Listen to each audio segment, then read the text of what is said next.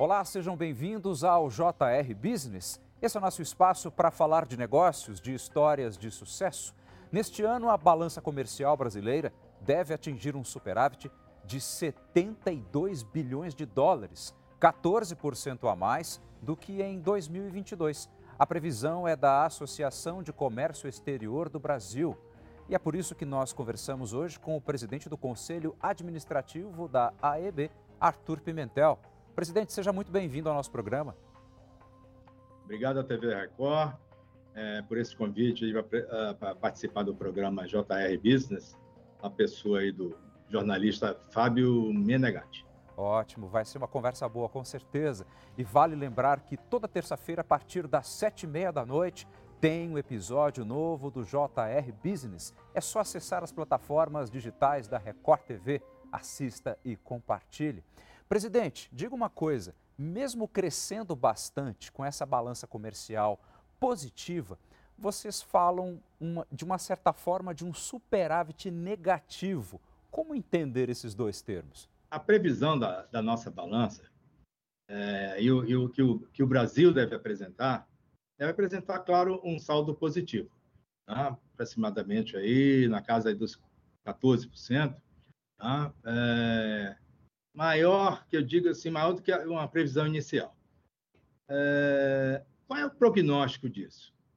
É que o Brasil deve exportar menos e importar menos claro que tem toda um cabedal de, de números né, das exportações, com suas oscilações nessas, é, normais do comércio internacional, das importações, mas o que, por que, que a gente chama desse termo superávit negativo? Né? Porque a gente tem uma, uma, uma seguinte, um seguinte quadro. A gente tem uma, uma combinação de determinados resultados do comércio internacional que causou uma redução das importações. Correto. Tá? E aí, como a gente fala de, da balança, são dois, dois pratos, né? importação e exportação. Certo. Mesmo que você não aumente mais o prato das exportações e você reduza o prato das importações, você vai ter um superávit. Não é isso? Natural, Sim. matemática. Tá? É, e por que, que a gente chama de duplo déficit? É porque, na verdade, houve essa, essa, essa redução dupla, essa falta de, de chegar lá dupla. Então, é, além disso, a gente assim o, o, o grande fato de desse, desse, desse duplo déficit não, não atingir a atividade econômica. Ela não, a gente sabe que comércio exterior né, é, um, é, uma, é um vetor né, alimentador da economia. Né? Se a gente tem esses superávites fracos, eu diria, né? nosso presidente executivo chama de superávit negativo, uhum. Tá? a gente é, não tem como alimentar a economia. Então, é uma situação que pode também impactar em outras, uh, em outras atividades, em outros resultados. Tá? É, eu, eu, posso citar isso, por exemplo, é, existem fatores é, extra, né, fora da nossa nossa realidade, que podem impactar também esse resultado. Né? Elevação de juros dos Estados Unidos, né? na própria é, União Europeia, problemas internos da China, Correto. com redução do seu crescimento econômico, gerando consequências internacionais no comércio. Né? A gente tem a recente aí, entre aspas, guerra da, da Rússia e da Ucrânia.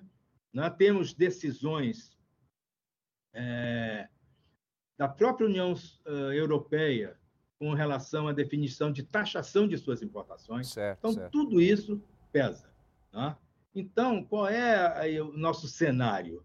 É, é que a tendência né, é de seguir nessa grande dependência de exportações de commodities. Pois é. Nada contra commodities. Nós somos defensores do agronegócio. Correto. Tá? Mas é uma realidade. Tá? Agora... Depois eu vou explicar por que, que, por que, que esses produtos manufaturados não estão né, dentro dessa, desse ranking como, como estava antigamente. Pois é. Agora, por exemplo, maio, no mês de maio, nós tivemos aí um superávit comercial é 130% maior do que o mesmo período de 2022. Ou seja, é um percentual extremamente significativo. Nem isso dá para compensar totalmente. É verdade. A gente sabe que no, no comércio internacional, né, o movimento das exportações, o movimento das importações, eles oscilam né, em função de, de, de inúmeras variáveis. Né? É, a gente tem uma série de números, mas eu acho que fica maçante conversar sobre números. Claro. A gente tem que conversar sobre os conceitos. Exato, né? propostas. O que é que pode, né, propósito, quem pode, o que é que pode gerar isso? Apesar de toda, apesar de todas essas nossas estimativas, e olha que, que o governo que gera as estatísticas de comércio exterior sempre escuta muito a AEB.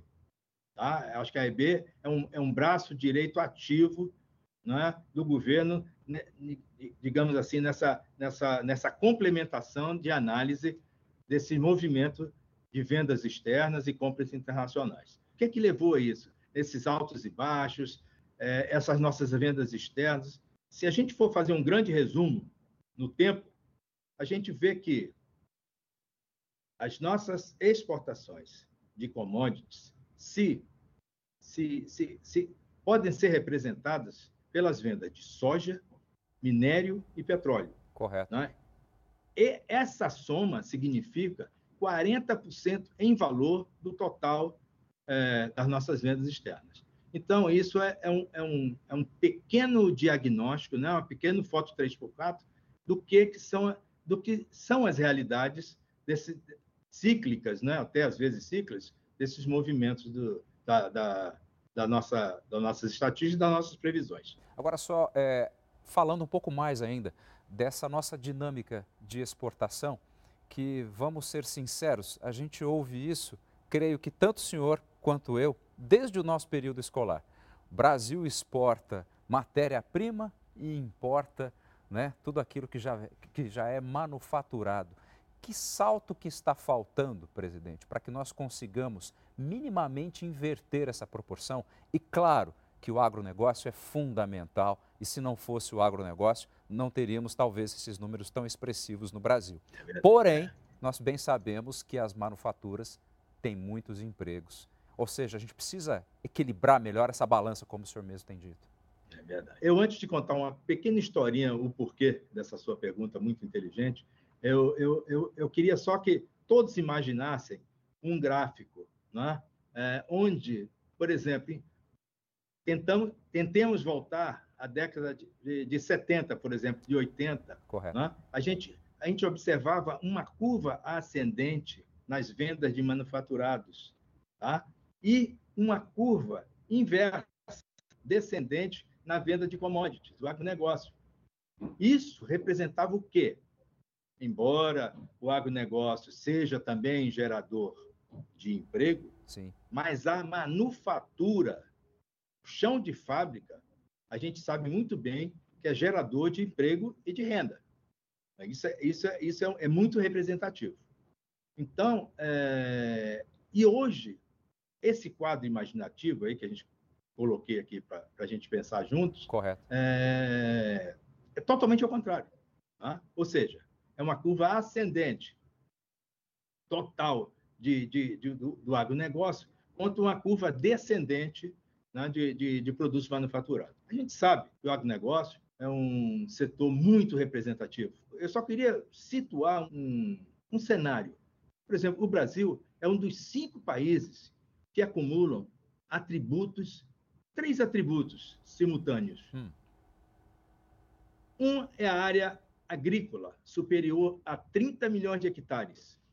Outra é a população urbana maior que 80 milhões de pessoas. E um PIB que ultrapassa um trilhão de dólares. Ou seja, essas três variáveis dão ao Brasil e poucos outros países né, essa condição de se posicionar como um verdadeiro parceiro na garantia da estabilidade alimentar do mundo, porque ele é capaz de atender a todas as nações com alimentos, com fibras, com energia produzido de uma forma totalmente sustentável, numa cobertura muito maior, uma cobertura florestal, tá?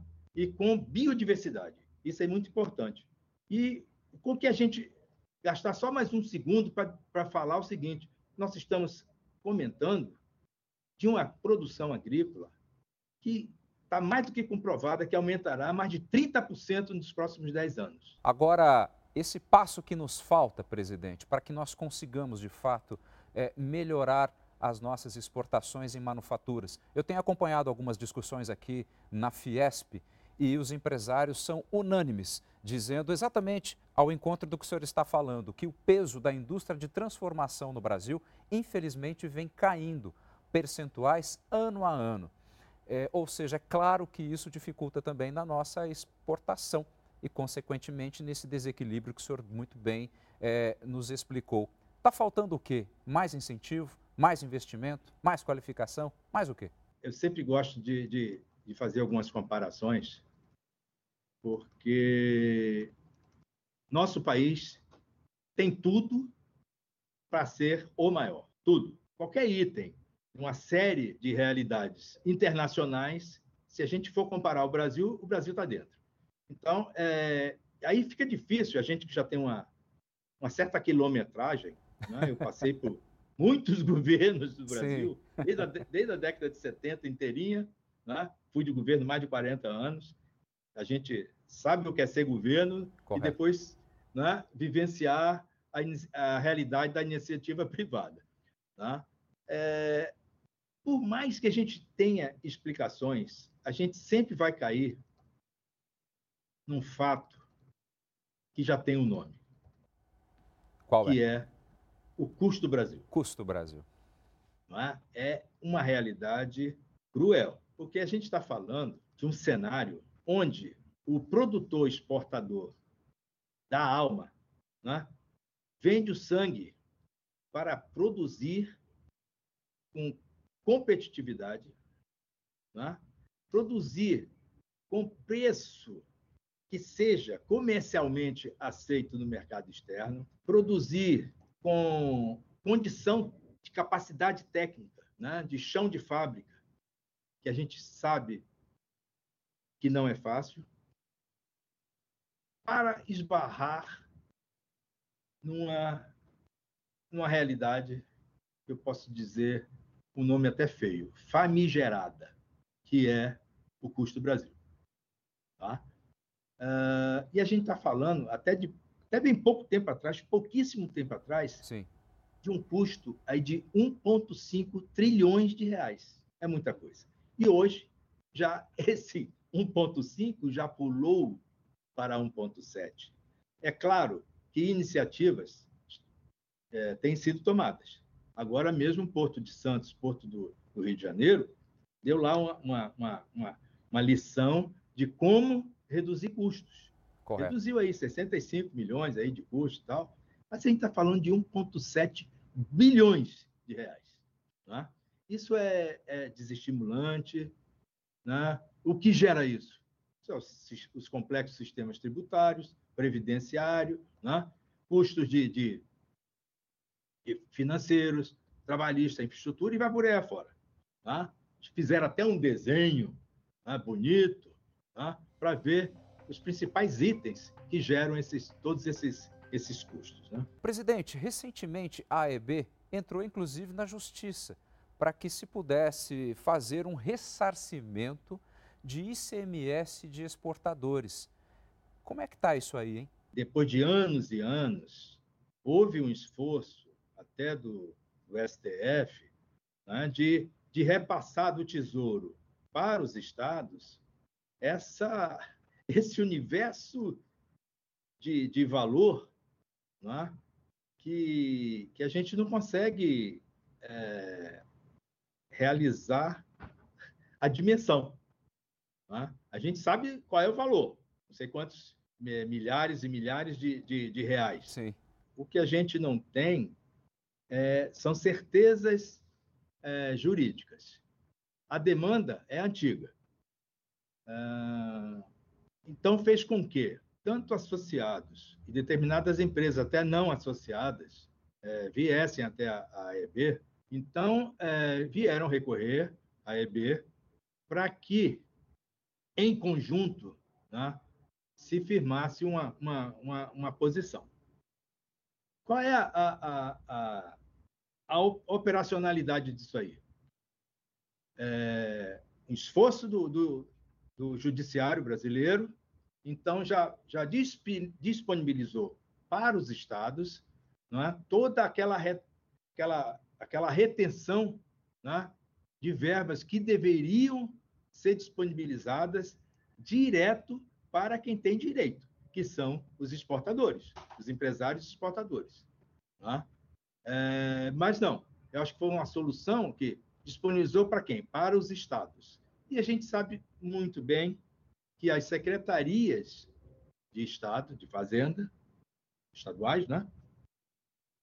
elas não têm esse interesse de agilizar, ou seja, repassar para quem de direito. Sim. Tá? Tá então ficam. É isso aí. Então, a EB houve por bem realmente se impetrar né, determinado tipo de ação para que o empresário, detentor daquele direito, venha sim a ter aquela devolução. Eu escuto, todos nós da área escutamos de, de empresários coisas tristes, frases tristes como não vou mais exportar, eu não quero mais exportar, eu não aguento mais fazer, uh, acumular meu crédito. É, aí não tem que aguentar, não... né, presidente? Aí fica difícil não é? mesmo. É? Com certeza. Eu queria conversar com o senhor sobre um assunto que tem sido extremamente comentado no Brasil. Na verdade, dois. É, Para falar do arcabouço fiscal, o antigo teto de gastos, se isso traz mais estabilidade é, para o setor da exportação e pegando carona já no assunto que o senhor falou, que é sobre o custo Brasil e pensando na reforma tributária. Vamos começar pela isso. reforma tributária? Vocês também têm anseios de que isso passe, que seja feito de forma coerente? Os setores foram ouvidos, tem, um, tem esse, todo esse desenho para, para atendimento, uh, digamos assim, horizontal, no máximo possível, né? mas tudo vai depender da forma como vai ser realizada. Né? Uma coisa é botar no papel, aprovar um projeto, passar pela Câmara, no Senado. Outra coisa é exercer a operacionalidade do, do, do, do projeto. Sim. Tá? Eu diria que esse, esse tema também é delicado e de difícil conclusão no, no curto prazo. É claro que a gente quer acertar, todos querem acertar. Claro. E a reforma tributária, né? como Mas... é que o senhor vê? O setor com certeza deve estar ansioso para que algo aconteça, né? É verdade. Isso aí a gente está com a, com a corda do pescoço há, há, muitos anos, né? Se a gente conseguir traçar um cenário assim, passado, né? olhar o passado e comparar com o presente, a participação do Brasil, a gente consegue ver assim, tirar um retrato da participação do Brasil no comércio externo. Tem mais de 40 anos que a gente patina num determinado patamar, que é 1%. 0,8, 1,2, 1,1, 0,9, fica nessa estabilidade cruel. Tá? Isso não é bom. Tá? Antigamente, a gente vendia mais que China, México, Coreia do Sul, Índia, e hoje, todos eles, esses citados por mim, exportam mais que o Brasil. O que, que o senhor acha que eles fizeram que ainda nós não conseguimos acertar, de uma maneira resumida? Hein? Eu acho que eles foram inteligentes.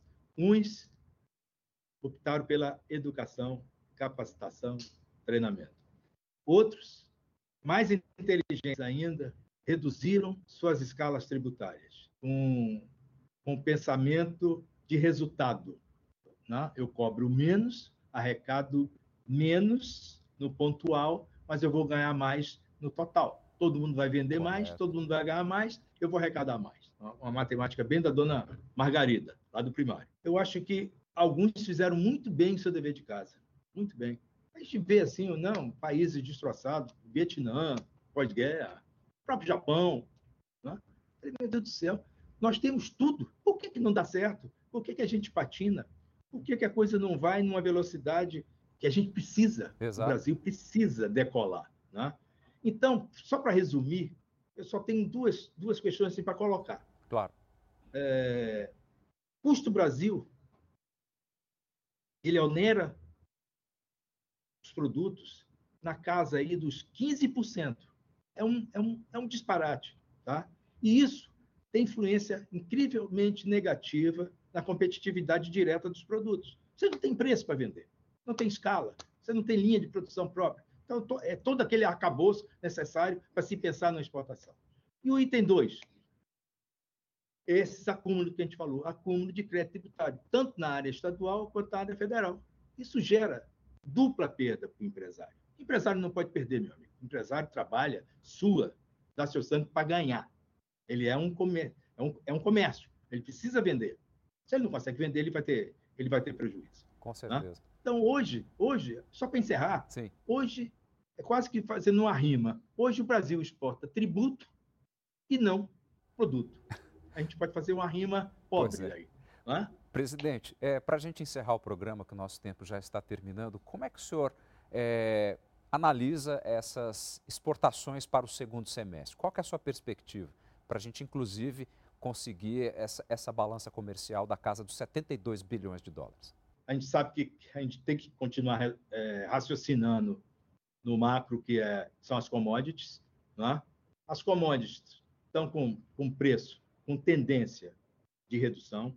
Né? A gente tem o, o carro-chefe nosso, ou, ou, os vagões-chefe, seriam soja, minério e, petróleo. Né? Então, a gente tem essa tripla capacidade de negociação, de expansão desse tipo de produto, né? tipo de commodity. A gente sabe que não é suficiente mas é uma tendência. Determinados produtos, por exemplo, até nós, nós que, que, somos dito que o país de, de quatro estações do ano, a gente só tem uma safra. Determinado tipo de produto só tem uma safra. Então, a gente só pode contar com, com, com esses números do primeiro semestre. E há uma retração natural anual né, para o segundo semestre, dá um arrefecimento. Tá? Não é problema de, de de gripe aviária, não é uhum. problema de sanidade animal, não, é, não, é nada disso. É uma, é uma, é uma realidade né, do agro brasileiro. E que vai muito bem, obrigado. Só que a gente tem que, ao firmar determinadas tendências estimativas, Correto. A gente tem que levar em conta essas variáveis. Né? E às vezes não, não dá tempo da, da gente mastigar essas, essas compreensões, essas variáveis, para poder ter uma, uma noção geral desse cenário. Mas é, a gente tem que fazer o nosso dever de casa. Tá? É, o agronegócio vai muito bem, obrigado. Espero que cresça cada vez mais. O Brasil é o celeiro do mundo. A gente precisa alimentar o mundo. Temos condições e, e vamos fazer um esforço para trabalhar com esse custo do Brasil, com esse acabouço Correto. fiscal, para a gente ter condições de voltar a produzir com preço competitivo, tão esperado setor que é do, do, do, do manufaturado. A gente precisa disso. E precisa ter um monte de, de, de crédito, financiamento, Correto. condições de mercado. Okay. Presidente, só tenho a agradecer as suas informações, a sua entrevista aqui para o JR Business. Muitíssimo obrigado, viu? Obrigado, pai. Obrigado à TV Record. Esse foi o JR Business, nosso espaço para falar de negócios, de histórias de sucesso. Lembrando que toda terça, a partir das sete e meia da noite, tem um episódio novo do programa nas plataformas digitais da Record TV. Muitíssimo obrigado pela sua atenção e até o próximo programa.